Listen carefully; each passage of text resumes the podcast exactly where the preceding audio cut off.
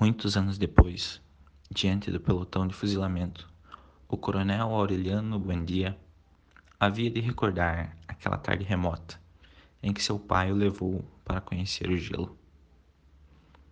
Frase de Gabriel Garcia Marques, no livro Cem Anos de Solidão.